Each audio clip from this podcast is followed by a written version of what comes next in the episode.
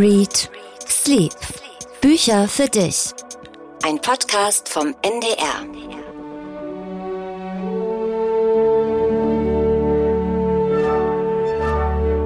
Küsst die Hand. Eat, read, sleep. Heute im Dreivierteltakt. Wir befinden uns an der schönen blauen Donau in Wien.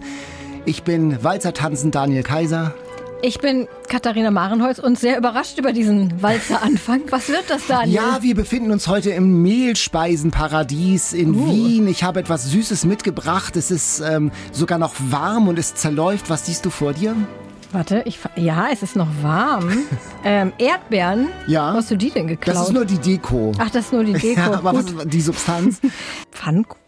Aber nee, das ist ja nicht Wien. Was, wie heißt das in Wien? Ne, so Eierkuchen, so eine Mehlspeise, sowas. Ja, genau. So Pfannkuchen. Es sind mehrere übereinander. Ja, mit Marmelade zwischen. Und dazwischen. obendrauf ist Sahne. Schlagobers, genau. Ach, Schlagobers. Und das Ganze ist ein Rezept, das ich aus einem ganz besonderen Kochbuch mitgebracht habe. Wir machen ja eigentlich keine Kochbücher, aber diesmal eine Aha. ganz besondere Ausnahme.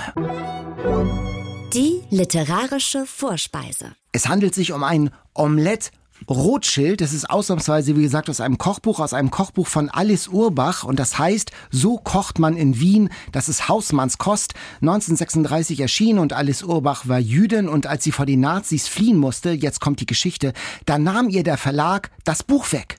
Das erschien dann plötzlich unter einem anderen Namen, Rudolf Rösch. Den gab's gar nicht, diesen Mann. Da haben die sich einfach ausgedacht. Und nur weil sie Jüdin war, hat sie dann ihr Buch verloren. Und die Rezepte, die blieben, wurden nur arisiert. Es gab also keine Jaffa-Torte mehr und auch das Omelette Rothschild, das ja einen jüdischen Klang mhm. hat, das hieß anders. Und jetzt hat die Enkelin die Geschichte der Großmutter aufgeschrieben, eine Historikerin, die ganze Familiengeschichte. Und das Buch heißt Wie die Nazis das Kochbuch meiner Großmutter raubten. Und das Rezept, das, äh, das, das habe ich nicht aus dem Buch, da ist kein Rezept drin, habe ich extra die Enkelin angeschrieben, habe gesagt, schicken Sie mir doch mal ein Rezept Omelette Rothschild.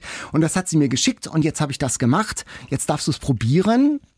Ja, ist ganz leicht, ich sehe es schon. Ganz leicht, paar Eier. Ich schneide das dann mal hier so schichtmäßig an. Ne? Da schneidet man dann hier so eine. Genau. So einen, Wie so einen Kuchen, einen Pfannkuchenkuchen. Mhm. Ja, ist echt noch warm, nicht schlecht. Schmeckt gut. Sehr süß. Das Besondere ist, die Pfannkuchen sind ja noch warm und man muss sie dann schnell übereinander schichten und dann kommt Schlagobers oben rauf und dann zerläuft es und dann wird das alles zu einer warmen, wohligen, süßen Masse. Masse.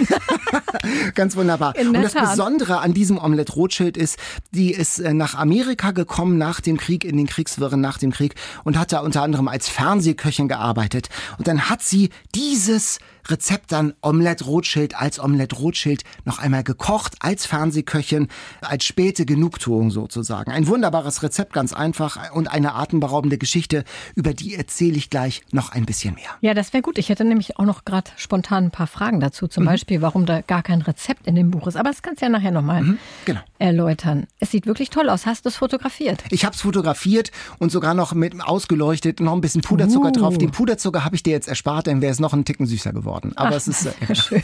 es sind ganz einfache Rezepte, die sogar ich tatsächlich äh, vermag zu kochen. Hast du das alleine gekocht oder hast du wieder alleine. kochen ich lassen? Mein, mein Kochcoach Marco war wieder dabei und der hat mir auch beim Foto ein bisschen geholfen. Mhm. Ja, Pass mal auf, so langsam durch Eat, Read, Sleep und durch Marco, schöne Grüße an Marco, wirst du doch noch zum Koch, oder? wer weiß, wer weiß.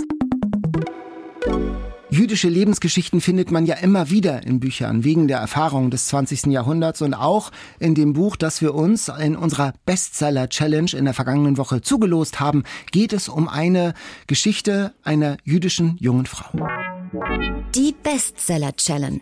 Ja, wir losen uns ja immer am Ende unserer jeweiligen Folge einen Titel aus der Bestsellerliste mhm. zu. Beziehungsweise wir haben jetzt ja zwei Bestsellerlisten. Einmal genau. die Spiegel-Bestsellerliste und die der unabhängigen Verlage. Die sind alle in einer Dose.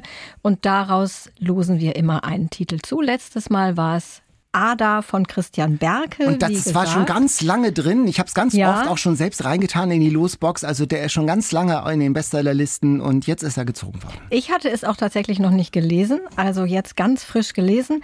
Es ist ja der zweite Teil seiner Familiengeschichte und ich habe auch den ersten nicht gelesen, was vielleicht ein bisschen problematisch ist.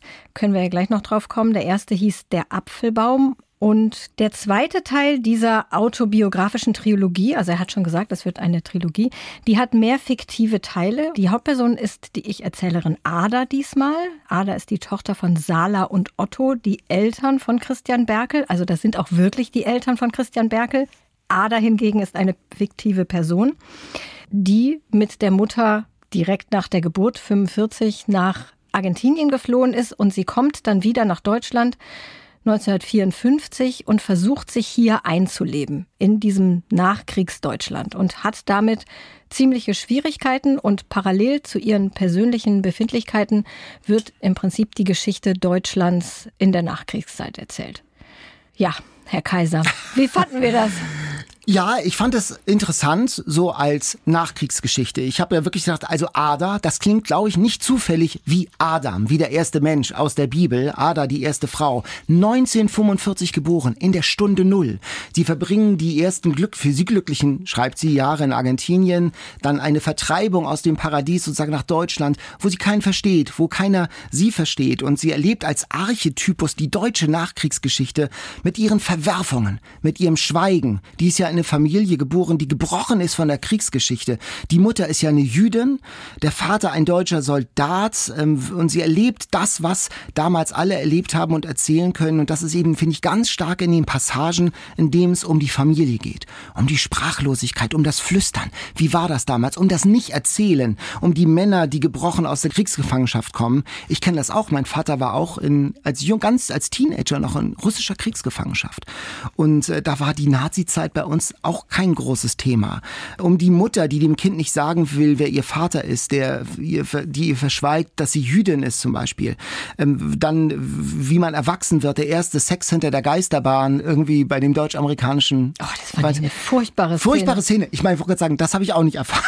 Nee, aber äh, auch äh, ja, so ja, ja, unnötig. Äh, unnötig und auch, dass es alles äh, ein von einem ätzenden, brachialen Schweigen geprägt war, aber diese ganze Zeit. Die, und das fand ich ganz toll eingefangen. Ah, ich fand aber die Szene nicht gut. Nein, die Szene war nicht gut, aber diese ganze, die Familien, äh, ja. dass die nicht miteinander reden. Ähm, dass äh, zum Beispiel der Kreis der Verwandten und Bekannten, der hieß immer der Kreis, ja, da kommen wir mit dieser Priester treffen. treffen. Mhm. Und der dann in den 68ern, das Aufbäumen der Generation ist auch super eingefangen, dass das dann abgelöst wird von einem anderen Kreis, nämlich in der Studenten-WG, die im Kreis sitzen und den Joint kreisen ja, lassen. Aber ich weiß nicht. Ich fand also ich mochte das Buch nicht gerne. Ich fand, es war erstens so viele Klischees drin, gerade wo du das sagst.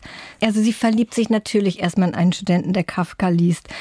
Und dann verliebt sie sich in den Falschen, in den Schul-Casanova, wird schwanger, Abtreibung und dann zieht sie natürlich in eine Hippie-WG. Das ist ja jetzt nicht mehr, ne? Das ist ja nicht mehr die Geschichte seiner Familie, sondern Berkel hat ja Ada als fiktive Person eingefügt. Und ich habe teilweise das Gefühl gehabt, er hatte so eine Zeitungsartikelsammlung über die 68er mhm. oder 60er, 70er Jahre im Prinzip ausgeschnitten, neu zusammengeklebt und zwar nicht besonders originell, ehrlich gesagt. Vom Plot her ging es mir ganz genauso. Ich wollte sagen, die Stimmung, diese, die Gespräche, mhm. die fand ich, das, das fand ich spannend, das habe ich auch gewissermaßen atemlos gelesen. Aber ich, mir ging es genauso wie du. Natürlich ist sie bei den Stones auf der Waldbühne ja. dabei. Und dann ist es wirklich, steht sie neben Benno ohne ja. Sorg, kurz bevor er erschossen wird. Und dann, und da musste ich mich, also habe ich mich dabei ertappt, wie ich mit den Augen gerollt habe, dann ist sie wirklich noch leibhaftig in Woodstock mit dabei. Ja. Immer wenn das Buch so diese große Bühne sucht, fällt es ab. Da habe ich gedacht, vertraut er seiner eigenen Geschichte nicht. Dieses verzweifelt Anknüpfungspunkte zusammensuchen, damit es irgendwie eine Wertigkeit hat. Ich fand es wirklich viel stärker, das Buch, in den kleinen familiären Geschichten. Da konnte ich wirklich was mit anfangen. Aber so Woodstock, Benno ohne Sorgen, naja. Auch diese typischen Sprüche der 60er, 70er Jahre, die mussten ja dann auch immer noch untergebracht werden. Narrenhände beschmieren Tisch und Wände, Klappe zu, Affe tot, rein in die Kartoffeln, raus aus den Kartoffeln keine fiese Matenten machen. Ich dachte so, hatte er irgendwie eine Liste an der Wand hängen und dann hat er immer so abgehakt. So, das hatte ich, okay, das hatte ich. Und dann klebe ich das noch in den Dialog X mit ein. Dann sagt das mal der Vater, damit es irgendwie authentisch wirkt. Das fand ich wirklich unschön. Und ich frage mich, ob wir noch auf die Religion kommen, Daniel. Diese Ausspielung von Christentum gegen Judentum, das fand ich, mhm. das fand ich sehr schwierig. Hattest du damit kein Problem, du so als leidenschaftlicher Laienprediger. Ich muss sagen, das hat mich jetzt, ich hatte da kein großes Störgefühl. Das hat, das hat mich nicht so gestört. Also die, die, die, das Verhältnis zwischen Christentum und Judentum ist eben kompliziert. Immer gewesen, über 2000 Jahre. Und es ist schwer, übereinander und miteinander zu sprechen. Und von daher finde ich schon, äh, konnte ich das alles so nachvollziehen. Sie ja. lässt ja ihre Tochter katholisch taufen, weil sie das, äh, weil sie es nicht mal möchte. Und dann geht es auch darum, ist sie Jüdin oder nicht. Also diese ganzen Sachen, die spielen da auch eine Rolle. Und das fand ich eigentlich auch ganz nachvollziehbar. Und da hatte ich also kein Störmoment. Ja, ich hatte doch einen sehr großen Störmoment, als sie dann mit der Tante in der Synagoge war, zum ersten Mal so ein in so einem jüdischen Zusammenhang und genau. alles super fand. Mhm. Alles viel besser als beim Christentum. Und das fand ich schon sehr so. kurz und bisschen kurz ja, gesprungen. Hat, so. Stimmt, ja, in der, in der Szene, das war diese Euphorie, die, die da so raussprach. Ach, das ist ja toll hier und das ist ja schön. Ja, das kann ich dann nachvollziehen. Wenn du plötzlich einen Teil deiner Identität entdeckst und das dann plötzlich als Horizonterweiterung begreifst, diesen Moment in der Synagoge, der ja auch lebensverändert dann ist, äh, das fand ich dann schon nachvollziehbar. Mhm. Na gut. Aber, aber stilistisch, ich muss schon sagen, pro Kapitel eine nie ganz überzeugende oder immer ein bisschen gewollte, gesuchte Metapher. An diesem Nachmittag leuchteten die Straßen verheißungsvoller als zur nahenden Weihnachtszeit. Der kalte Fahrtwind stichelte mit tausend Nadeln eine neue Wirklichkeit in mein Gesicht. Das ist so, ja, es ist so gesucht und es ist so gewollt. Und es war pro Kapitel, habe ich wirklich gesagt, jetzt muss doch gleich die Metapher kommen. Zack, dann kam Zack, sie. Kam die und Metapher. Äh, das war nicht, also es, es hat, ich habe es ganz gern gelesen, weil es, wie gesagt, in den Stimmungen mich abgeholt hat. Mhm. Äh, aber, aber es war literarisch noch, jetzt nicht so. Ah, okay. Ich muss noch so eine Frage stellen. Diese fiktive Person, Ich-Erzählerin, Ada, mhm. weiblich, Autor, männlich. Hattest du damit ein Problem? Habe ich überhaupt kein Problem. Jetzt musst du sagen, hat er den Ton getroffen? Ich bin ja keine Frau. Also ich fand es die ganze Zeit problematisch. Also das spielt so ein bisschen mit, dass ich wusste, dass der erste Teil autobiografisch war und dachte immer, wie passt jetzt diese Ich-Erzählerin da rein? Und irgendwie fand ich es auch nicht überzeugend, wie er aus Frauenperspektive erzählt hat. Mhm. Ich meine, es gibt andere Bücher, wo der Mann aus einer weiblichen Perspektive erzählt. Aber in diesem Fall, ich weiß nicht, es kam mir irgendwie aufgesetzt vor. Und das Schreckliche ist, ich habe mir die ganze Zeit vorgestellt, wie seine Frau Andrea Sawatzki, der ist ja mit Andrea Sawatzki verheiratet, ihm erklärt, wie, wie sich so Frauensachen anfühlen. Ich konnte mich davon nicht losmachen. Hast du ein Beispiel? Für, naja, für so Szene, Menstruation Aha, zum Beispiel, okay. das muss man sich ja von jemandem erzählen lassen, oder? Der da nah mhm. dran ist. Ja. Kann man ja sich sonst nicht ausdenken. Und andere Mhm. intime Dinge. Und das fandst du denn, dass er das nicht Ich weiß nicht, es, es kam mir seltsam vor. So, ich okay. konnte mich dann... Mhm. Es, Du kannst dich von der Idee nicht mehr trennen, dass, dass es ein Mann ist, der das geschrieben hat. Irgendwie nicht. Mhm, das, okay. das, geht mir bei anderen Büchern nicht so. Aber hier in dem Fall fand ich es, ich fand auch das irgendwie aufgesetzt. Mhm. Was für Fazit? Ada von Christian Berkel? Ich muss sagen, Christian Berkel hat es in dieser Woche bei mir sehr schwer gehabt, weil ich wirklich zwei andere starke Bücher gelesen habe. Und da fiel das doch extrem ab. Man kann das so mal ohne Schmerz lesen. Und es hat auch schöne schöne Momente. Also es war viel Gutes dabei. ähm, es waren einige schöne Momente dabei, dichte Stimmung, aber es ist doch, wie du sagst, es ist schon sehr klischeebehaftet. Es ist so ein bisschen collageartig, ist die Zeitgeschichte auf eine Person zusammengefasst worden, was in Zusammenhang mit Benno ohne Sorg und mit Woodstock schon ein bisschen merkwürdig und ein bisschen seltsam wirkt. Also nicht sehr attraktiv. Also ich würde es jetzt nicht unbedingt äh, zum nächsten Geburtstag verschenken. Okay, da können wir uns auf jeden Fall drauf einigen. Ja, also bevor wir jetzt im Detail darauf kommen, was wir beide sonst noch gelesen haben, Daniel, wollte ich gerne mal mit dir besprechen. Natascha hat uns ja gemailt und sie hat gefragt, wie wir es eigentlich schaffen, so viele Bücher zu lesen. Und das fragen oft Leute tatsächlich.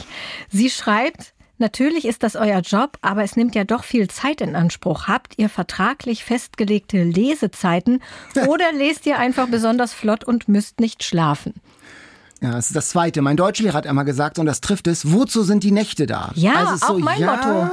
Es ist schon so, ich habe ja eigentlich einen anderen Beruf sozusagen. Ich leite eine Kulturredaktion im NDR Landesfunkhaus Hamburg und beschäftige mich eigentlich mit ganz anderen Dingen. Also wenn nicht gerade Corona ist, gehe ich in die Elbphilharmonie und gehe in die Staatsoper. Und Lesen ist sozusagen eine Facette und ein großes Hobby und eine große Leidenschaft. Das heißt, ich habe keine Lesestechuhr und ich werde nicht pro Buch und pro Seite vom NDR bezahlt, sondern das, das ist dann meine, ja, das wäre schön. Gerade bei dem Buch, was ich hier habe, das hat 1300 Seiten fast, das wäre schön. Ähm, nein, das äh, ist alles sozusagen Leidenschaft und Freizeit, die über unsere, glaube ich, geht, geht ja für dich auch, unsere eigentliche Tätigkeit ja. hinausgeht. Also ich bin ja Literaturredakteurin unter anderem bei NDR Info, aber trotzdem habe ich noch nie ein Buch in meiner Arbeitszeit gelesen. Also ich lese nee. ja fast immer nur abends, also konkret vorm Schlafen. Und ich lese oft auch, nein, nicht die ganze Nacht durch, das sehr selten, ist auch schon mal passiert, aber mhm. sehr lange abends. Und ich habe es mal ausgerechnet, weil ich glaube, noch eine Mail kam in diese Richtung. Jemand, der schnell liest, kann 1000 Wörter pro Minute lesen, mhm. laut Internetrecherche. Eine Buchseite hat durchschnittlich 350 Wörter, sagen wir 500, lässt sich besser rechnen, ist dann aber sehr hochgegriffen. Dann schafft man ja zwei Seiten pro Minute. Für 1000 Seiten bräuchte man 500 Minuten also etwas mehr als acht Stunden. Mhm. Wenn man jetzt ohne Pause liest ja. und wenn es sich auch einigermaßen leicht lesen lässt. Also ich sag mal jetzt äh, Pierre Bourdieu, da bräuchte man ein bisschen länger pro Seite, aber so der Ken Norm Volle zum Beispiel, der hatte doch tausend Seiten. Das haben wir doch an einem Tag durchgelesen. Das und das hat man, man von morgens zusammen. Das funktioniert und das geht und das, da ist man dann auch in so einem Flow dann drin und da muss man nicht lange überlegen und ach, wie waren das gerade? Ich bin gerade ausgestiegen und muss mal drei Seiten zurückblättern. Nein, da bleibt man dran von der ersten bis zur letzten Seite. Und ich habe jetzt gerade auch, wo du sagst, ich habe ein Buch mitgebracht, darüber sprechen wir später, das hat wie gesagt mehr als 1000 Seiten. Da habe ich auch bis nachts um drei gelesen, weil ich es nicht weglegen konnte. Und da ist nichts mit Stechuhr, das ist dann nee, wirklich... Das, dann, das sind ja die schönen Leseerlebnisse. Ja. Schlimm sind die, wo man sich so ein bisschen quält, dann denkt, es wird ein gutes Buch und man liest es zu Ende und muss dann nach der letzten Seite feststellen, nee, nee doch nicht. ist kein gutes, es ist Mittel. Okay, aber das wollen wir ja hier nicht vorstellen. Nee, also genau. das war so ein bisschen meine Schwierigkeit das diese stimmt. Woche. Ich habe ja. so viele Sachen angefangen, die mir nicht gefallen haben und ich habe auch mindestens zwei Bücher gelesen, wo ich dann danach gedacht habe, so nee, irgendwie jetzt doch nicht. Da bin ich jetzt gespannt, was sozusagen diesen Wettbewerb bei dir, den Katharina Marenholz Wochenwettbewerb gewonnen hat. Ja, also ich habe wirklich viel gelesen, viel angefangen und ich war mit allem nicht so richtig zufrieden. Habe es dann weggelegt, belanglos. Und dann habe ich überlegt, welches Buch hast du denn in den letzten vier bis sechs Wochen so ungefähr gelesen, was mir noch jetzt im Gedächtnis ist? Und da habe ich dann diese beiden mitgebracht. Ja, ich gebe es zu, ich habe jetzt zwei, zwei schon wieder. Keine Panik, ausnahmsweise, weil ja unser Gast sozusagen heute werkfrei ist. Ja, ist ja keine Autorin, kein Autor. werkfrei. Und das eine wollte ich gerne mal nennen, weil wir jetzt auch gerade wieder über ein Buch so ein bisschen gemeckert haben, was sich mit deutscher Geschichte beschäftigt und ich damals in einer Folge so unzufrieden auch war mit dem Roman von Carmen Korn, der in der mhm. Nachkriegszeit mhm. spielt, mhm. weil ich den so unglaublich öde und nichtssagend fand. Und dieses Buch, Trümmermädchen von Lilly Bernstein, Untertitel Annas Traum vom Glück, so weit, so kitschig. Also das ist ich hätte es normalerweise auch, glaube ich, gar nicht gelesen, aber es wurde mir sehr ans Herz gelegt. Dann habe ich es gelesen und es ist mir eben anders als Carmen Korn lange im Gedächtnis geblieben, weil die Geschichte von Anna, die eine Kriegskindheit und Nachkriegsjugend in Köln erlebt, fand ich sehr eindringlich erzählt ist. Und das ist wirklich ein Buch, was ich in einer Nacht durchgelesen habe. Mhm. Und das kann man ja nicht von vielen Büchern sagen, dass man dann da so dran bleibt. Also ist es schon offensichtlich irgendwie ein besonderes Buch. Und auch wenn das ein bisschen blöd klingt, ich finde gerade jetzt in diesen Pandemiezeiten nochmal sowas zu lesen aus einer Zeit, wo man auch unter Einschränkungen gelitten hat, allerdings in einem ganz, ganz anderen Maß. Das rückt irgendwie auch nochmal ein bisschen Alles was zurecht, zurecht genau, fand ich ja. so. Mhm. Und das Zweite, was ich wenigstens jetzt einmal kurz vorstellen wollte, kann ich mir jetzt noch schnell Das darfst gönnen. du noch. Kann das ist noch gönnen, drin ne? jetzt. Das ist, noch drin. das ist Violet von Tracy Chevalier. Die kennt man vielleicht, die hat auch das Mädchen mit dem Perlenohrring geschrieben. Das war, als es rauskam, relativ erfolgreich. Dieses hier ist also ein anderes Buch von ihr. Ein eher leises, eher unauffälliges Buch. Das ist auch kein Buch, was einem sofort einfällt, wenn man gefragt wird, was kannst du mir für ein Buch empfehlen? Mhm. Was hast du Tolles gelesen? Aber ich fand es dann doch irgendwie besonders. Das spielt in England 1932. Violet ist eine alleinstehende Frau. Mhm. Das gibt es ja heutzutage eigentlich gar nicht mehr. Ihr Verlobter ist im Ersten Weltkrieg gefallen und sie muss, es hat so ein bisschen so ein Makel. Also sie hat keinen Mann und es ist auch keiner in der Nähe, den sie jetzt stattdessen heiraten kann. Also dieses Alleinstehend war ja damals was ganz mhm. anderes als heute. Es war dann ja auch so üblich, dass diese übrig gebliebenen Frauen wieder ins Elternhaus ziehen oder im Elternhaus wohnen bleiben In Violets Fall äh, musste sie dann bei ihrer Mutter wohnen bleiben, der Vater ist schon tot, und helfen mit allem, was so anliegt im Haushalt. Sie setzt dann aber durch, dass sie sich ein Zimmer nehmen kann in Winchester und gerät in so einen Stickkreis, einen Kreis von Frauen. Handarbeiten. Ja, Aha. die Knie- und Sitzkissen für die Kathedrale in Winchester sticken. Übrigens, Kathedrale in Winchester, Jane Austen begraben. Ah, ja. Dafür ist es sehr bekannt. Und die gibt es wirklich. Also diesen Stickkreis gab es mhm. wirklich und diese Kissen liegen da auch noch. Die kann man sich da angucken. Und sie lernt außerdem einen Glöckner kennen. Und ich fand, das waren so zwei völlig ungewöhnliche Themen. Sticken und Glockenläuten. Und das wurde beides auch so sehr detailliert erklärt. Ich fand es aber sehr interessant. Das ist auch gut mhm. beschrieben. Also wie man so Glocken. Also du könntest jetzt irgendwie in eine englische Kathedrale gehen und rhythmisch an den könnte, Seilen ziehen. Wenn du mal wieder als Laienprediger agierst, könnte ich vielleicht dazu läuten. läuten. Ich weiß nicht. Nein, also es scheint sehr, sehr kompliziert zu sein. Aber mhm. ich fand es unglaublich interessant zu lesen, wie das funktioniert und auch wie die einerseits Technik, wie die Technik funktioniert, aber auch wie diese ähm, Tonfolgen angelegt werden. Das folgt einem mhm, bestimmten mhm, genau. Gesetz. Ich kann es nicht mal jetzt hier wiedergeben. Und man taucht eben ein in diese Zeit, die ja, und das finde ich interessant, sich zu überlegen, ja gar nicht so lange her ist. Ich meine 1932, 90 Jahre. Mhm. Und die Situation war so viel anders oder ist heutzutage zum Glück so viel anders. Das fand ich, fand ich spannend. Mhm. Violet von Tracy Chevalier würde ich sagen, ein tolles Buch für Sonntagnachmittage. Ah, und was kann man da essen an einem Sonntagnachmittag? Ein Omelette Rothschild. Du ähm, hast, du so hast noch ein bisschen. Ich nehme noch was. Jetzt, wo du sagst. Es ist, hat genau die richtige Süße und genau die richtige Konsistenz für einen Sonntagnachmittag im Januar. Und ich komme jetzt zu diesem Buch. Das Buch Alice, ein Buch über ein Kochbuch, eben ein ganz besonderes Kochbuch. Das hat, äh, war in den 30er Jahren in Wien ein Bestseller. Und die Alice Urbach, die hat das Fingerfood zum Beispiel in Wien kultiviert. Das nannte sie Bridge-Bissen, also mit so, einem, mit so einem Zahnstocher in so ein kleines Sandwich-artiges Brötchen reingestochen. Das Ach, hat die Bridge, so, ja, Bridge ja, genau, genau.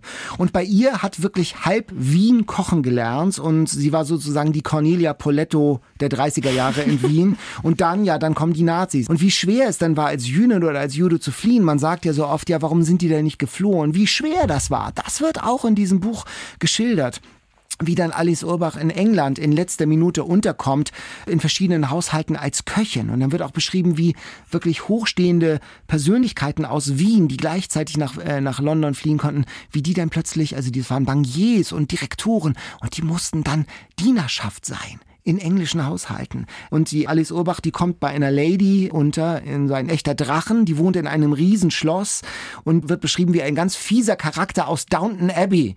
Und Alice Urbach hat gesagt, diese Frau, die war enorm reich, enorm dick und enorm mischugge. Und die hat ihre Hausangestellten und auch die Köchin tyrannisiert. Die, dieser Weg von Wien, diese Odyssee in die Freiheit, wird ganz, ganz stark geschildert. Sie leitet dann selbst noch ein Kinderheim für jüdische Kinder, die aus Nazi Nazi-Deutschland gerettet worden, diese Kinderverschickungsgeschichten, mhm. äh, wo Kinder, tausende, ja. Kinderzüge. Und auch die äh, Familiengeschichte wird geschildert. Der eine Sohn kommt nach Dachau ins KZ, der andere sitzt in Amerika in Sicherheit. Das Zittern um die Ausreisepapiere, wie die eigenen Kinder auch in geheimdienstliche Aktivitäten so mit der CIA verwickelt werden. Man denkt, man hat schon so viele Geschichten über das äh, Dritte Reich, über das Nazi-Deutschland, über den Holocaust gelesen. Und das hier ist nochmal eine ganz besondere, starke Familiengeschichte, ganz aufwühlend, zahllose Briefe hat die Autorin, die Enkelin von Alice Urbach gelesen, ausgewertet. Und das ganz Besondere, was mir neu war, dass eben Bücher von Verlagen wie das Kochbuch von Alice Urbach arisiert wurden. Es ist auch vielen Juristen so gegangen, dass dann jüdische Autoren einfach vom Cover genommen wurden und dann hat man andere Namen reingesetzt. In dem Fall von Alice Urbach hieß der denn Rösch. Also der hat dann Rudolf ihr, Frösch, der hat, der dann in ihr Kochbuch sozusagen. Sagen. Und den gab es gar nicht. Der Verlag hat einfach irgendeinen Fantasienamen genommen und hat gesagt, Rudolf Rösch hat irgendeine Biografie erfunden und es war und das bis, war dann ihr Kochbuch. Das war dann ihr Kochbuch. Also die Rezepte sind dieselben gewesen, bloß die Titel, also mhm. Omelette Rothschild hat Ging der Herr Rösch nicht. dann nicht mehr gekocht. Nicht. Also. Der Verlag hat sich sehr lange geweigert, das einzugestehen und erst jetzt nach Veröffentlichung dieses Buches gibt es äh, Bewegungen beim Verlag und sie haben die äh, Urheberrechte der Familie Urbach wieder übertragen. Also und wollen Sie denn das Kochbuch jetzt wieder raus? Also gibt es das es, noch? Das gibt es. Äh, das, das soll jetzt nochmal nachgedruckt werden, hat mir die Frau Urbach, die Enkelin, gesagt und erstmal an Bibliotheken verschickt mhm. werden erstmal. Also aber die Geschichte ist noch nicht auserzählt, die ist noch nicht zu Ende erzählt. Also die Geschichte dieses Kochbuchs geht noch weiter tatsächlich. Und in diesem Buch befinden sich jetzt keine Rezepte. Das heißt, da ist in Anführungszeichen nur die Geschichte erzählt, aber die ist so packend und so vielschichtig und so facettenreich. Ein wirklich ein ganz spannendes, ein schönes Buch, eine ganz tolle Sachbuchlektüre. Wir werden ja immer wieder gefragt, warum stellen wir so wenige mhm. Sachbücher vor. Hier ist eins, das ich aus vollem Herzen empfehlen kann. Das Buch Alice von Carina Urbach, wie die Nazis das Kochbuch meiner Großmutter raubten. Ja, dann bleib mal aber unbedingt dran ja. an dem Kochbuchschicksal. Das würde mich ja dann schon ja. interessieren, das dann, wenn das nochmal erscheint. Das, das heißt, man würde das jetzt vielleicht auch noch irgendwo finden unter diesem falschen Namen. Wenn du es eingibst, wenn du Rösch eingibst mhm. und so kocht man in Wien, da bekommt man tatsächlich auch noch antiquarisch die Rudolf Rösch Ausgaben und Ach. die ganz teuren sind dann die uralten von 1936 okay. von der Alice Urbach. Interessant. Ja. Ja, Bücher als geistiges Eigentum, aber Bücher sind ja noch viel mehr und gerade in unserem Podcast, da geht es ja auch um die sinnliche Qualität von Büchern. Eat, Read, Sleep. Der Gast. So ein Buch hat ja eine lange Geschichte. Da muss einer eine Idee haben, es schreiben, dann gibt's vielleicht einen Verlag, einen Lektor und dann kommt eigentlich die Kunst der Buchdruck. Heute rattern für die großen Konzerne riesige Maschinen und der Gutenberg Spirit ist da nicht mehr so ganz zu spüren, aber es gibt sie noch. Die Buchbinderinnen und die Buchbinder, die alles mit der Hand machen. Stefanie Tönnes zum Beispiel aus der Kieler Universitätsbuchbinderei Fritz Kastanie. Hallo Stefanie. Hallo. Welches Buch hast du denn zuletzt gebunden? Was war denn dein letztes Werk? Oh, ich mache am Tag so viele verschiedene Sachen. Mhm. Repariert habe ich gerade eine alte Bibel von 1830, sowas so ein Ledereinband mit schönem Marmorpapier innen drin und so. Das war der ganze Ledereinband kaputt, das habe ich jetzt repariert, habe den Lederrücken wieder angesetzt, den ganzen Buchblock wieder hingeformt. Alte Bibel kriegt Daniel gleich Schnappatmung. ich glaube, ich glaub, du musst erst mal erklären, ähm, was du überhaupt genau machst. So, also wie sieht so dein Arbeitstag aus? Also wir machen Einzel- und Sonderfertigungen, also alles nur per Hand. Wir haben diese Buchbinderei besteht seit über 200 Jahren und wir haben ein paar Maschinen zur Hilfe, aber machen überwiegend alles mit der Hand. Also das heißt, platt gesagt, Seiten zusammenkleben und ein Cover drumherum? Ganz platt gesagt, ja. Also äh, im besten Falle heften wir das. Das heißt, wir heften die Seiten mit einem Leinenzwirn zusammen. Man würde wahrscheinlich sagen nähen, wenn man das im Normalgebrauch verwendet. Und dann machen wir genau da einen Einband drum. Der wird dann bezogen mit unterschiedlichen Materialien. Das kann Gewebe sein oder Leder oder Pergament. Und wir bekommen die Aufträge von unseren Kunden und machen dann die Bücher so, wie sie die haben wollen. Also wirklich ganz individuelle Einwände dafür. Und da bist du auch oft Frau Doktor. Das, da kommt dann so ein Buch mit einem kaputten Rücken und dann musst du sozusagen ein bisschen operieren. Auch das, ja, genau. Und äh, wie lange dauert das, bis so eine Bibel wieder gehen kann? Oh, das hängt natürlich, gerade bei Reparaturen hängt es natürlich absolut davon ab, was kaputt ist. Ah. Ich habe ein anderes Buch auf dem Tisch gerade, das ist noch älter.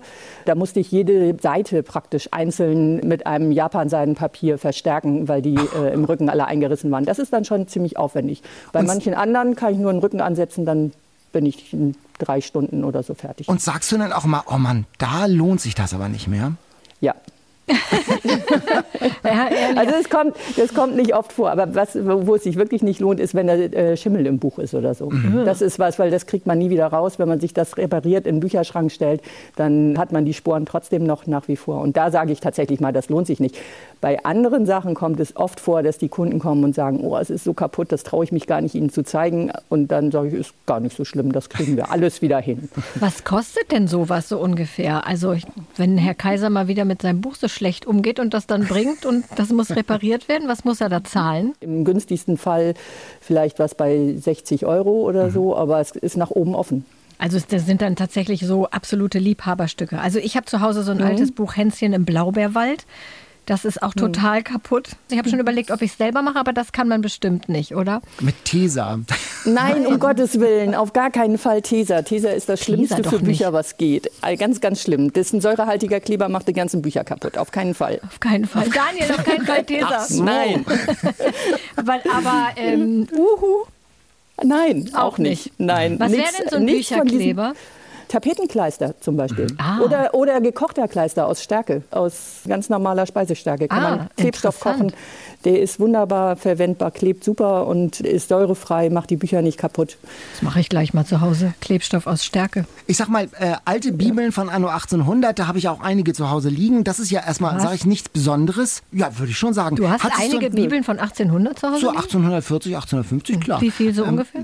Vier oder fünf, glaube ich. Oh. Hattest du schon mal eine blaue Mauritius sozusagen mal in der Hand? Also wurde gesagt, oh, das ist hier etwas ganz Besonderes. Ja, schon. Wir hatten mal eine, eine Erstausgabe von Goethe. Das fand ich schon oh. ziemlich besonders. Uh, ja. Also was ich zum Beispiel auch besonders finde, sind so alte Kirchenbücher. Das sind ja die Vorläufer der Standesämter gewesen, mhm. wo die ganzen Familienereignisse eingetragen wurden, also Geburten und Hochzeiten. Also es ist jetzt nichts, wo ich sage, das ist jetzt was super Wertvolles. Das kann ich jetzt so nicht sagen. Aber, Aber mit, mit dem Goethe in der einen Hand und mit, mit, mit dem Leim in der anderen, da geht einem schon ein bisschen die Pumpe, oder? Ja, wobei das ist mein täglich Brot. Das ist das, was die meisten eben stellen sich dann immer vor, oh, es ist total andächtig und sowas. Aber ich muss die Dinger erstmal auseinandernehmen. Ich mache da erstmal alles Mögliche kaputt daran, noch mehr. Also ich muss ehrlich gestehen, ich gehe ein bisschen anders an die Bücher ran dann. Wie ist denn deine Einstellung zu Taschenbüchern dann? Es ist natürlich was total Praktisches und was. aber wenn ich Bücher kaufe, ich versuche immer gebundene Bücher zu kaufen. Das stimmt. Das also dachte ich mir. ja. Gibt es Folterarten, die du schon erdacht hast für Menschen, die Eselsohren in Seiten machen? Nein, mache ich auf gar keinen Fall, weil ich finde, Eselsohren sind ein Zeichen dafür, dass das Buch gelesen wurde und benutzt wird. Und Siehst find, du, Katharina? Ich finde doch gar nichts. es ist mühsamst, die ganzen Eselsohren wieder rauszumachen. Allerdings nur, wenn es Lesezeichen sind, ist okay. Wenn die so über die Jahre verknickt sind, ist es sehr mühsam. Für Bücher, es gibt doch nichts Tolleres, als wenn man damit umgeht. Auch wenn man reinschreibt mhm. in Bücher. Ich finde das toll, wenn ich so ein Buch in der Hand habe, wo jemand wirklich mitgearbeitet hat, wo er was reingeschrieben hat oder was angestrichen, weil er es toll findet. Also ich finde, das gehört zu so einem Buch dazu. Es gibt ja nichts Schlimmeres als ein Buch, was ich nach 100 Jahren hier kriege, einbinden soll und das ist noch nicht mal aufgeschnitten. Das ist gelesen. Das, das ist doch furchtbar. Ja. Oh, ich wünschte, ich hätte mal ein Buch, wo jemand was reingeschrieben hat. Ich schreibe nichts in Bücher. Vielleicht sollte ich mhm. damit mal anfangen. Doch, so Stellen markieren, die wichtig sind und so. Das finde ich mhm. total. Also habe ich noch ein Reklam, meine Reklamhefte, da habe ich doch irgendwie ja, gut, ganze Königserläuterungen abgeschrieben. Dann so ganz klein an Rand. Ja, stimmt, das habe ich natürlich auch gemacht. Wir reden ja hier immer über Inhalte von Büchern, über die Geschichten. Und du hast ja eher so einen sinnlichen Angang. Also du ja. erlebst ja Bücher ganz anders. Was macht für dich so ein richtig gutes Buch aus, wenn du so durch die Buchhandlung gehst? Also was zieht dich magnetisch an? Also als erstes natürlich mal ganz klar der Einband. Ne? Man kann heute so tolle Bücher machen und es gibt so tolle Drucktechniken. Teilweise sind heute schon die Buchschnitte verziert und sowas. Papier natürlich, es muss eine gute Papierqualität sein, schöner Druck sein. Das ist so, so eine ganze Einheit. Also ich habe angenommen einen Roman geschrieben, habe aber keinen Verlag gefunden und komme dann zu dir und sag, ich hätte das gern schön und dann führst du mit mir ein Beratungsgespräch wie beim mhm. Autokauf. Also mit, mit genau. Felgen und Spoiler sozusagen, also Goldschnitt ja. und alle diese Dinge, ja? Ja. Und das kommt dann auch genau. vor. Da kommen also Autorinnen und Autoren zu dir und lassen ihr Werk von dir binden. Ja, wobei meistens dann das Stück, was dann für sich selber im Regal steht und das, was dann veröffentlicht wird, das geht natürlich über die Industrie. Aber oft ist es ja so, dass jemand, wenn er was geschrieben hat, das für sich selber noch mal schön haben möchte. Ah. Und das machen wir dann. Gibt es vom Profi sozusagen, gibt es einen oder zwei Pflegetipps, die du für Bücher für uns hast, wie wir am besten die pflegen können und damit umgehen können? Also grundsätzlich mal ist es immer gut, Bücher hinzulegen. Nicht im Regal zu stellen, sondern zu legen. Es ist ein bisschen unpraktisch, das weiß Allerdings. ich, aber fürs Buch ist es besser. Also nicht, nicht, so nicht, nicht, aufrecht hinzustellen, sondern ja. Hm. Ja. Es sei denn, man hat so eine Bibliothek, äh, man hat so eine Bibliothek, wo es wirklich Buch an Buch steht, dass die sich gegenseitig stützen. Dann ah. kann man das, dann ist ah. das gut. Ich wollte schon gerade sagen, dass Jan muss seine ganze Bibliothek umräumen, aber ich denke, dass da alles dass sehr, das eng sehr eng. Also eher so ja. Stapel bilden, ja? Ja, ist fürs Buch besser. Und auf keinen Fall aufgeschlagen irgendwo hinlegen, richtig? So, so offen auf die Vorderseite. Nee, würde ich auch nicht unbedingt machen. Das war bei das uns stimmt. zu Hause streng verboten. Warum ist das denn ähm, äh, besser, die Bücher zu stapeln? Das lässt mich gar nicht los. Ja, weil die weil, sonst so versinken. Ja, genau. Die haben ja, Bücher haben ja im optimalen Fall einen kleinen Rand an der Buchdecke. Ne? Und dieser Rand, der schützt zwar den Inhalt des Buches, aber mhm. wenn man das hinstellt, ja. dann zieht natürlich der Buchblock vorne die ganze Zeit runter. Das runter. Buch zieht ah, sich, okay. mhm. äh, also das sackt so ab und dann zieht sich erstmal die Rundung aus dem Buchrücken raus. Manchmal auch, wenn die äh, immer so ein bisschen zur Seite kippen, dass die sich gegenseitig so, so anlehnen, mhm. dann verzieht sich dieser ganze mhm. Buchblock und ist total schief nachher. Ah, okay. Ja, da Jetzt kann ich ein Lied ja. von singen. Als ich also, meine mhm. Bibliothek, meine Bibliothek, als ich meine Bücherregale aufgeräumt habe, da hatte ich nämlich ganz viele dann in der Hand, die waren dann so, so verzogen, so schräg. Ja, so, ja, ja, genau. Mhm. Ja, genau. Ja, dann lassen wir dich mal wieder zum Leiben, würde ich sagen. Oder was, was ist jetzt das nächste, was du anfassen musst? Das nächste, was ich anfassen muss, ist eine Arbeit für eine Abschlussarbeit für die Kunsthochschule, mhm. für eine Studentin. Die hat sich was ganz Kompliziertes ausgedacht und das darf ich mir jetzt überlegen, wie man das jetzt umsetzt und wie man das bindet. Und das ist mein nächster Job. Ah, also erstmal ein bisschen kreativ denken ja, genau. wahrscheinlich. Genau. Ja, ja sehr schön. Immer ja. Abwechslung. Vielen Dank, Stefanie. Liebe Grüße nach Kiel und viel Spaß beim äh, Buchmachen, damit wir immer was zum Lesen und zum sinnlich in der Hand halten haben. Danke. Genau, ganz wichtig, vor allen Dingen Corona-Zeiten. Sinnlich-ästhetische Anregungen. Super. Vielen Dank. tschüss. Ja, tschüss. tschüss. Tschüss. Ja, dann weißt jetzt Bescheid. Bücherregal umräumen. Ja, und du weißt Bescheid, Eselsohren sind keine sind, sind eine löstliche Sünde und das sind gar nicht so schlimm, genau. Und ich sage dir nochmal, guck mal, das Buch so ja. aufs Gesicht legen ja. sozusagen. Ja. Das darf man gar nicht. Das darf man machen. gar nicht. Und das ist ja schon ganz spannend, wenn man sich mal sozusagen abseits des industriell gefertigten Buchs mal wirklich mal die Zeit nimmt, also jetzt nicht an diesen Industriebüchern zu riechen, aber mal an alten Büchern zu riechen, also meinen Erstausgaben, das ist schon was Besonderes. Die haben schon eine ganz eigene Aura und das ist, glaube ich, schon was Besonderes, in so einer Buchbinderei zu arbeiten, wo auch so Stille, ich stelle mir das auch so bibliotheksmäßig still herrlich, vor. Ja, ja, ist toll. Ja. ja, eine richtige Buchaura, die ist da. Ich glaube, ich mache mache mir mal jetzt Klebstoff mit Stärke und versuche doch noch mal ein bisschen, bisschen Hänschen in Blaubeerwald zu kleben. Vielleicht geht's ja. Ja, aber apropos alte Bücher, das Stichwort. Die All-Time Favorites. Ich habe ein Buch mitgebracht, das immer wieder von euch genannt wird als Lieblingsbuch, als Herzensbuch, als All-Time Favorite, nämlich Das achte Leben für Brilka von Nino Haratischvili. Das ist eine georgische Familiensaga, Frauengeschichten aus einem Jahrhundert, die Familie eines Schokoladenfabrikanten von 1900 bis fast in die Gegenwart. Man kann es nicht weglegen, weil man wirklich von einer spannenden Geschichte in die nächste taumelt, von einem Schicksal nach dem anderen gefangen genommen wird. Es ist wirklich so, in großen Bögen erzählt Haratischvili die ganze europäische Geschichte. Ich habe das auch mal im Thalia Theater gesehen, also ein mhm. acht Stunden Theaterstück. Das war auch schon gut und ich hatte das Buch gar nicht gelesen, habe jetzt das Buch gelesen und das war eine völlig andere neue Welt. Das war noch mal was völlig anderes. Ich muss sagen, im Thalia Theater Daumen hoch, ihr habt es gut gemacht, aber es ist gar nicht möglich, diesen Stoff, der wirklich so so reich und so rauschhaft ist, so auf die Bühne zu bringen.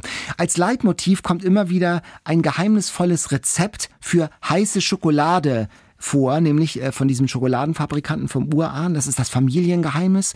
Die Schokolade wird nur von Frauen, von den Frauen nur in Notlagen gekocht. Das ist so ein bisschen wie ein Zaubertrank. Die, der Geruch, der Duft, ist Duft ist schon. Die Leute strömen herbei überall im Haus, wenn sie nur das riechen. Ah, ist wieder Schokolade. Und das ist, ist so eine Kräuter- oder, oder Gewürzmischung, die da so bei, äh, wie Miraculix beim Zaubertrank. Man darf das auch nicht zu häufig trinken, sonst äh, ähm, hat man, entwickelt man so eine Gier. Und es ist so eine Rätsel rätselhafte, ein, eine rätselhafte Schicksalsmacht, die sich da so verdichtet in dieser heißen Schokolade, die immer wieder auftaucht. Das hättest du doch mal hier mir zum Ja, ich habe das kurz überlegt, aber ich was hätte, hätte ich das so, können. Ja, ja, zum Rothschild reichen können, weil das, das wäre ja nur, nur Nesquik gewesen oder so. Das wäre ja nicht so ganz rübergekommen. Eine heiße Schokolade, so ein bisschen wie der Baum der Erkenntnis. Und es gibt da ganz starke Momente in diesem Buch, wenn äh, um einen geliebten Menschen getrauert wird, der von, von den Kommunisten erschossen wird. Da geht sie hinaus und zertrampelt im Garten alle Blumen. Ein Massaker am Leben so ganz starke Bilder, wo man dann das Buch aus der Hand legt und sagt, Wahnsinn, Wahnsinn. Ähm, es ist die Sowjetdiktatur, der Zweite Weltkrieg, alles so plastisch, die Sprache und die Bilder sind so unverbraucht. Da ist keine Metapher gesucht, wie wir es bei Berkel so hatten, sondern das ist wirklich ein ganz großer Roman. Ich sag mal, du siehst es hier. Ich sehe es. Es sind 1300 Krass. Seiten fast. Und man denkt am Anfang so, tut das Not? Und man muss sagen, ja, es ist wirklich keine, also es klingt so doof, aber es ist wirklich keine seit zu viel. Wirklich, man fällt von einer Geschichte in die andere, man kann es nicht weglegen.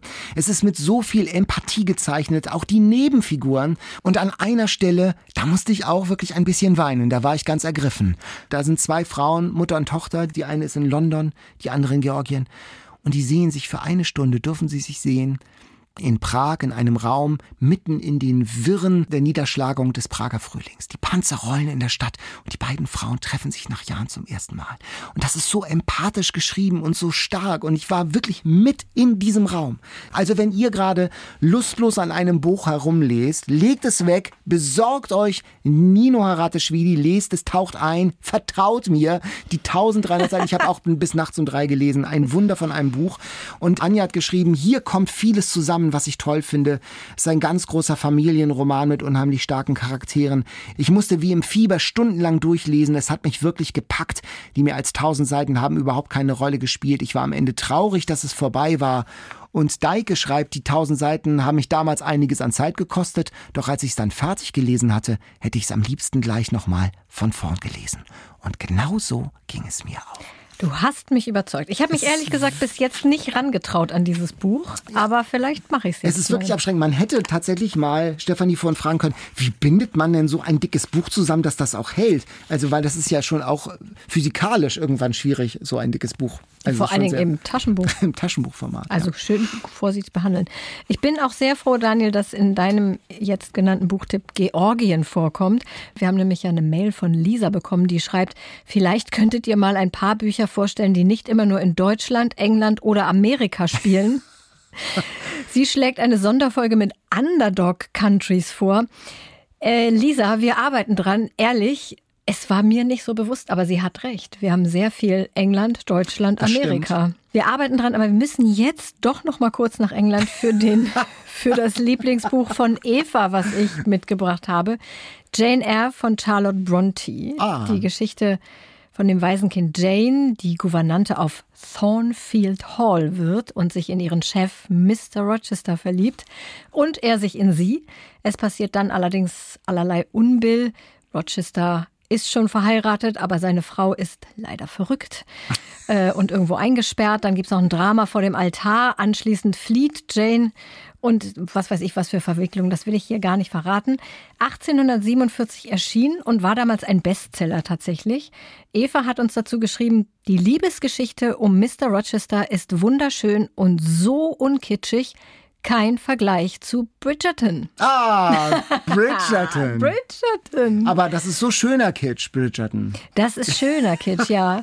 Und ich hatte bei Instagram eine lange Diskussion mit mehreren Leuten über das Buch. Das ist ja mhm. auch eine Buchvorlage, Bridgerton. Mhm. Also wer es nicht kennt, eine sehr bunte Regency-Serie auf Netflix gerade. Also so eine Popcorn-Bonbon-Version von Jane Austen so ein bisschen. Ja, ne? so heißt es genau. Mhm. Ja, mhm. das ist sehr runtergebrochen, aber ja, ja okay. Schon wieder Jane Austen. Und die Buchreihe ist von Julia Quinn. Und die war tatsächlich zeitweise vergriffen, weil ich war dann irgendwie neugierig, wie es weitergeht und habe versucht, mir den zweiten Band zu organisieren. Hat man nicht gekriegt. Schließlich gab es dann irgendwann das E-Book zum ersten Band. Das habe ich dann wirklich gekauft und gelesen. Und ich muss sagen, es ist furchtbar. Ist wirklich, ja? Ja, es ist ganz unterirdisch. Es ist im Prinzip ein Groschenroman. Man mhm. muss es leider sagen. Und Netflix hat aus ähm, etwas, Gold gemacht. Mh, mhm. Gold gemacht, genau. Große neue Handlungsstränge wurden da eingefügt, ohne Ende. Also, das, mhm. wenn du das Buch liest, denkst du, wie, wie haben die das gemacht? Das ist wirklich ein neues Kunstwerk geworden daraus. Also, das lebt natürlich irgendwie auch von den Schauspielern. Es lebt ja, von, der, es der von der Diversität. Ja, der Duke ist meiner Duke. ist ein bisschen überschätzt. Also ich finde den nicht, find den nicht so Der hat vier Gesichtsausdrücke drauf. Das, das finde ich jetzt nicht so. Beim Duke. Außerdem das Gesicht. Das, ich wollte gerade sagen, die, die sind, für dich ist dann immer wenn er mit vollem Oberkörper da irgendwie Holz hackt oder so. Nein, nein. Die, der hackt der hat kein Holz. Holz aber der hat Holz, aber der lässt hacken. Der, der, lässt, der lässt hacken. Ja, aber das lebt von, davon, dass es bunt ist. Das lebt von der Diversität. Es lebt von der Selbstverständlichkeit, dass die Queen of England eine dunkle Hautfarbe hat. Und ja, so, und ja. Es, ja, und es lebt ähm, genau von, die, von diesem bunten und einfacher Berieselung schon. Also insofern passt es dann wieder zu Groschenroman, aber ich finde, ich habe das gerne geguckt und ja. das Buch hat mich sehr enttäuscht. Also ich werde jetzt nicht die Buchreihe zu Ende lesen. Ich warte jetzt, bis die nächste Staffel kommt. Die hat ja dann deinen Favoriten im Mittelpunkt. Anthony. Anthony, genau. Mhm. Den fand ich auch. Geht der ist natürlich. Um Anthony dann. Ja, der ist natürlich, der ist natürlich so eine tragische Figur, weil er mit seinem Leben in Wahrheit nicht klarkommt. Er will der große Chef der Familie sein und so. Aber ich fand den schauspielerisch fand ich den irgendwie Ja, deutlich stärker als den. Duke. Aber der Duke ist ja nun wirklich, der guckt ja nun immer gleich. Also jetzt ist mal gut. Der Duke of Hastings, da lasse ich nichts drauf kommen. Na gut. Aber wir werden das Buch nicht besprechen, offensichtlich. Aber nochmal genau. zurück ja. zum literarisch anspruchsvollen Jane Eyre. Eva hat uns noch die Hörbuchfassung empfohlen, Mhm. von, ein, äh, vom WDR produziert und die ist gerade in der ARD Audiothek. Also da kann man sich das ganze Buch vorlesen lassen. Ich habe es nicht gehört, aber Eva sagt, das ist die beste Hörbuchfassung, die es gibt von dem Klassiker. Und das noch gratis. Und wir stellen es in die Shownotes. Mehr geht nicht. Mehr geht nicht, außer Das Quiz. Ich habe einen Funfact aus der Literaturgeschichte mit Multiple Choice. Wie lange schrieb denn wohl der gute Goethe am Faust? Drei Jahre, zwölf Jahre oder 64 Jahre?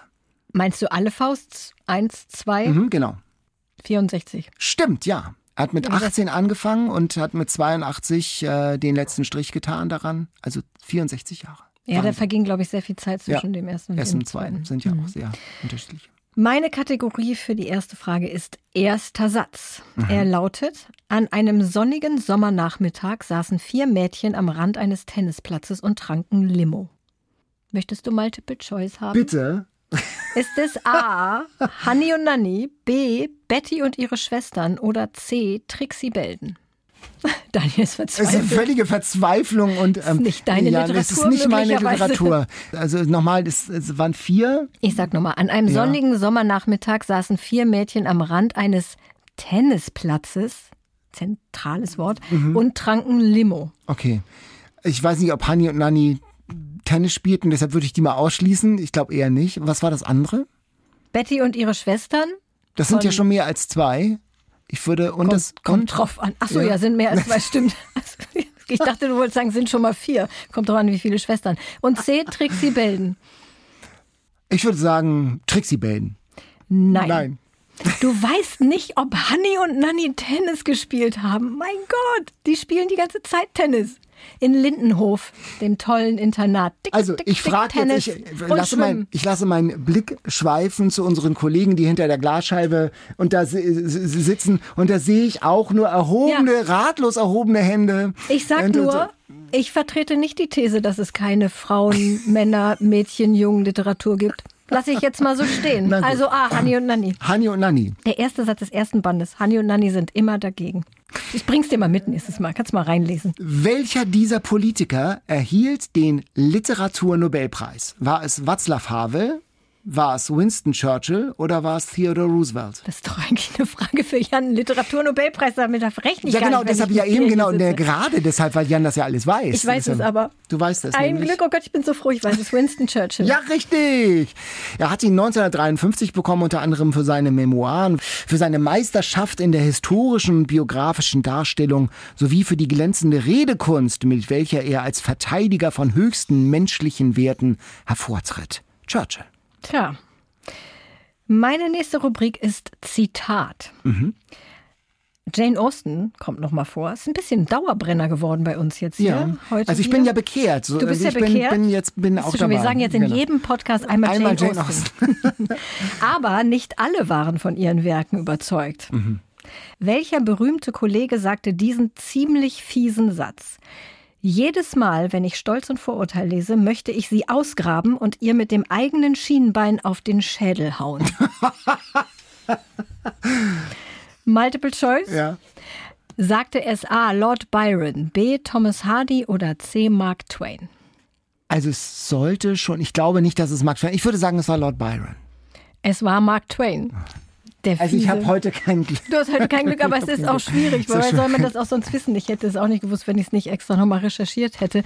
Und man weiß auch nicht warum übrigens. Das finde ich interessant. Also Mark Twain hat dabei gerne mal so Sätze rausgehauen. Der ist ja bekannt, mal, ja, der ja, ist ja, ja. bekannt für viele, viele echt tolle und teilweise auch sehr krasse Zitate. Und man weiß nicht, warum er das gesagt hat. Es gibt diverse Theorien. Vielleicht war er neidisch auf, Mhm. Auf ihren Erfolg, wobei er war ja auch erfolgreich, insofern auch nicht ganz schlüssig, diese Theorie. Also man weiß es nicht. Aber er hat es gesagt, es ist in mehreren Stellen belegt. Meine nächste Kategorie ist ein Buch in einem Satz. Zwangsehe eines Teenagers mit Adeligem in der Provinz endet mit tödlichem Duell.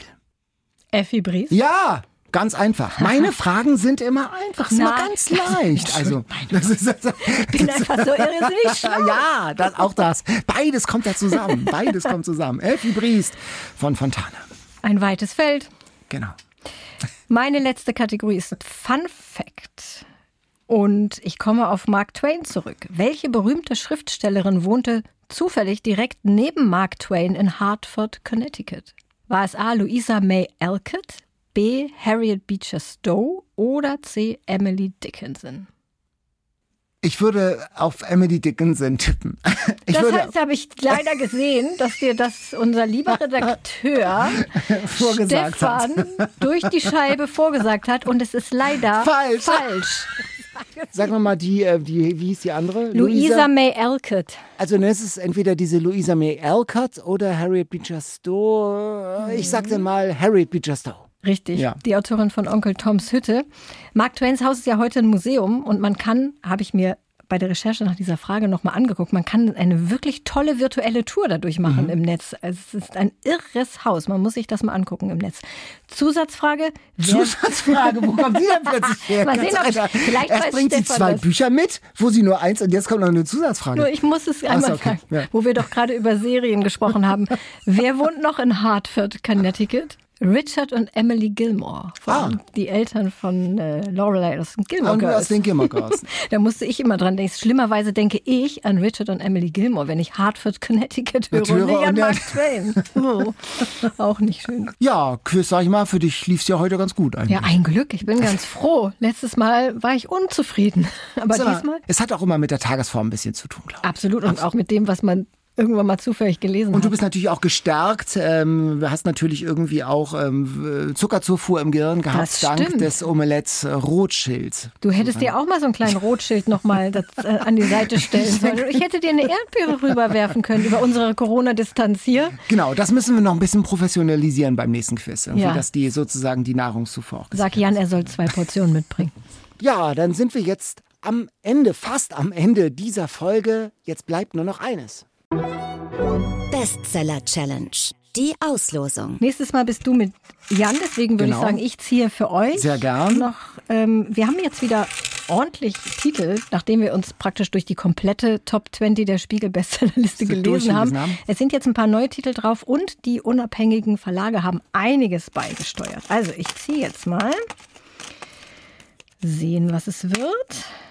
Ah, Louise Penny, das Dorf in den roten Wäldern. Das ist tatsächlich von der Independent-Liste. Da erinnere ich mich auch, dass es von da ist. Ich habe ich noch nie gehört. Sagt wüsste mir auch ich nicht, äh, was es ist. Ich bin gespannt. Es hätte Stoff- schlimmer kommen können, denke ich. Es geht immer schlimmer und immer besser. Ja, das stimmt. Ja. Gut, das müsst ihr dann also lesen bis zum nächsten Mal. Dürft ihr lesen. Dürft ihr lesen. Also das muss man ja auch nochmal sagen. Es ist natürlich auch ein Privileg, dass wir so viele Sachen lesen dürfen, selbst wenn wir sie in unserer Freizeit lesen. Genau. Daniel, hast du denn auch Absicht, äh, nächstes Mal auch zu kochen? Hast du Marco glaub- schon engagiert? Ich glaube, nächstes Mal ist tatsächlich Jan wieder dran. Jan, du bist dran. Jan, du bist dran. Ja, apropos Kochen, äh, Katharina, also aufgegessen hast du noch nicht, da war jetzt eigentlich genug Zeit. Was, was, Ja, was stimmt dir denn? Es, es stimmt alles, es ist wirklich, wirklich lecker, aber ich muss ja zwischendurch auch reden. Du schaffst es immer noch neben dem Reden alles aufzuessen, stimmt. Das stimmt. ist auch also eine- das Essen ist auch eine Begabung. ist, genau, ist auch eine Begabung. Ja. Also Inselbegabung, genau. Apropos Omelette Rothschild, Ja. apropos Wien, dann könntest du jetzt eigentlich nochmal die Musik vom Anfang einspielen? Ja, ich kann das Orchester nochmal startklar machen, würde ich sagen. Und dann könntest du mich doch jetzt eigentlich zum Walzer auffordern. Oder Ähm, kannst du gar nicht tanzen? Also, ich habe Tanzschule schon gemacht, wie man es damals so gemacht hat. Also Walzer kriege ich noch hin, sag ich mal. Na los, darf Ja. ich bitten? Darf ich bitten? Herrlich. Wir tanzen also diesmal aus Folge 23 von Eat, Read, Sleep heraus, würde ich sagen. In die Walzerseligkeit. Das machen wir aber sicherheitshalber lieber ohne Zuhörer Und und, ohne Zuschauer, Zuhörerinnen genau. und Zuschauer sowieso. Ähm, dann sagen wir an dieser Stelle Tschüss. Wir freuen uns aufs nächste Mal mit euch. Ja, bis dahin. Tschüss. Sage viel Bitte? nicht so gut. Eat, Read, Sleep. Bücher für dich. Ein Podcast vom NDR.